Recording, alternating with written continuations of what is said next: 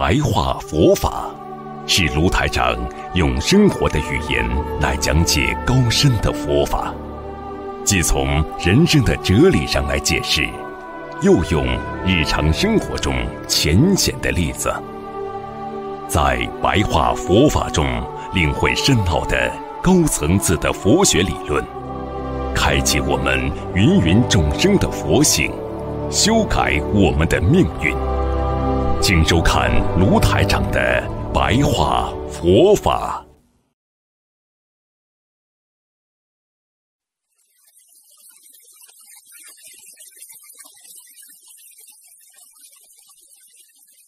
师傅跟大家讲，有福的人都会忍耐的，因为不能忍耐的人他就很苦，他就没有福气了。佛陀曾说过。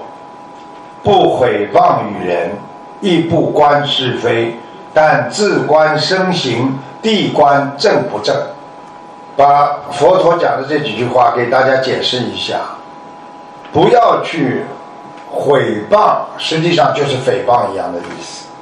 不要去说人家不好，不要去说别人不好，也不要在人间去看这个事情是对的还是不对的。但自观身行，好好的看看你自己。你自观身行，你用智慧，地是真谛，看到你的智慧，来看看你自己，你才能知道你自己正不正。你说一个人整天找人家毛病的人，他姓郑吗？地观正不正？佛陀讲的。所以精进的人，努力的人。不懒懒散散的人，他是灭除自身好欲勿劳的一个方法。因为人都有个毛病嘛，很懒的，每个人都很懒的，都不想很努力呀。所以，如果你自己精进，你好逸恶劳的毛病就会改。所以，禅修当中。有一个观点，叫养心莫善于寡欲。你寡欲了，比你养心还要好了。你欲望少一点的人啦，你的心就好了啦。你天天有这个欲望，有那个欲望的话，你这个心养得好吗？我今天要大房子，啊，明天要车子，后天要怎么样？大大后天要怎么样？你每天活在欲望当中，你这个欲望这么多了，你这个心养得好吗？所以一个人养心，就是欲望要少一点。世界上最富有的人，不是拥有财富的人，而是知足的人。这是我经常跟你们讲。你们今天如果觉得自己很富有，你是个知足的人。佛陀曾经在《佛遗教经》当中讲过。知足之法，即是富乐安隐之处。知足之人，虽卧地上，犹为安乐；不知足者，虽处天堂，亦不称意。不知足者，虽富而贫；知足之人，虽贫而富。不知足者，常为五欲所牵；为知足者，知所怜悯。啊，师傅来跟你们解释一下，知足之法，就是说一个人学会知足，他有一个方法的，富乐安隐之处，富有啦，平安啦，平安之后要干嘛？低调，隐就是低调。你一个人知足了之后，有钱了，快乐了，平安了，要懂得隐蔽起来。安隐之处，就是你能够把自己的心处在一个隐蔽的阶段。知足之人，我今天很满足的人，虽然我躺在地板上，我没有床，我也是快乐的，因为安乐。因为平安就会快乐。你们现在看看，你们很多人没有平安，你哪来的快乐啊？你虽然睡在地板上，但是你今天平安快乐，你没有事情啊，你这个人就是快乐了。不知足的人呢，就算给你再好，对你很好，有了权了，有了名了，有了利了，什么都给你了，虽处像天堂一样在人间，他还不满足啊，不称意，就是还不知足啊。不知足者，虽富而贫。你今天一个人不知足的人，表面上你很富有。但是实际上，因为你没有满足呀，我还不够啊。别人看你很有钱了，我不够啊。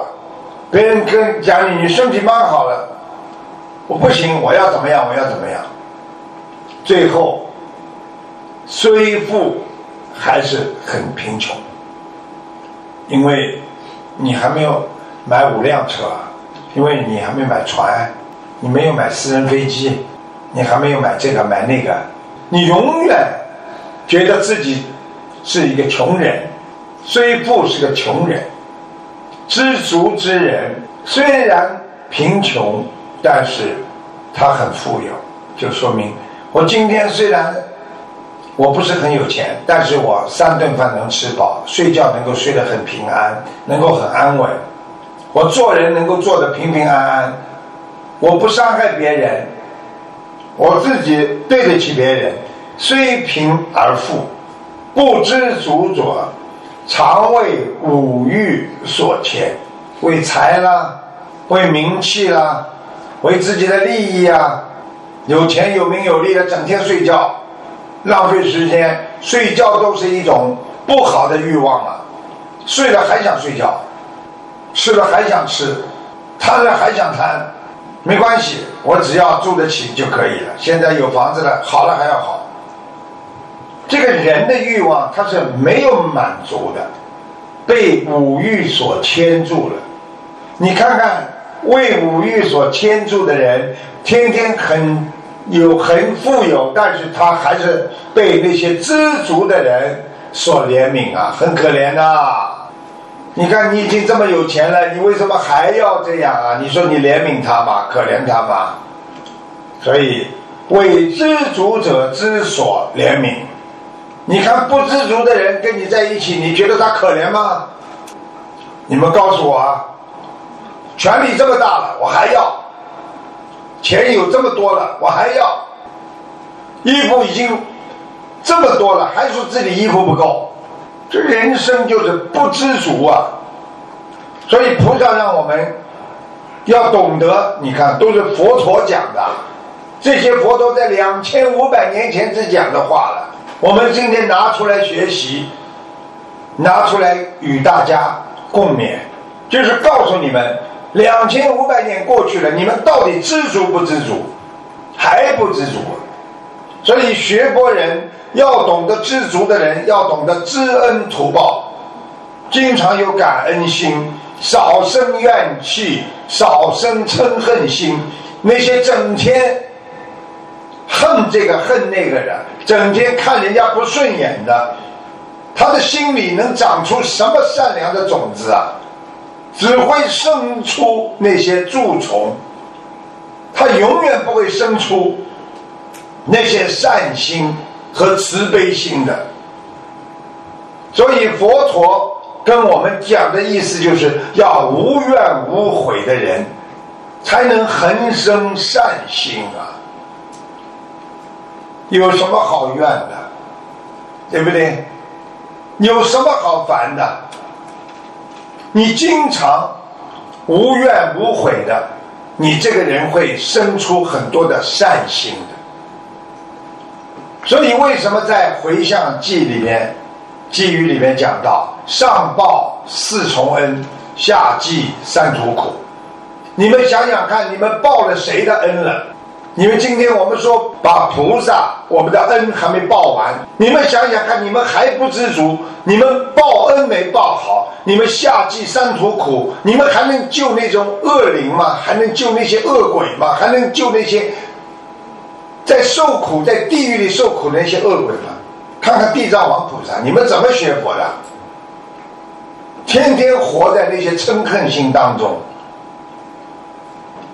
你们哪一天能够解脱啊？一句话、一件事情都可以烦恼半天，都可以让自己内心变得非常的憔悴。你们还能下济三途苦吗？想一想，你们比地狱里的人要不知道要幸福多少了。想一想，父母亲、你们的祖上。没有祖辈给你们的耕耘，你们今天可能很多人一无所成。你们报了没有？你们连曾经帮助过你们的同学、老师、自己的父母亲的恩还没报完，你们现在就懂得报仇，就懂得恨别人，所以要学会感恩呐。佛陀在《无量寿经》当中曾经讲过，把它翻译过来叫“世间人民”。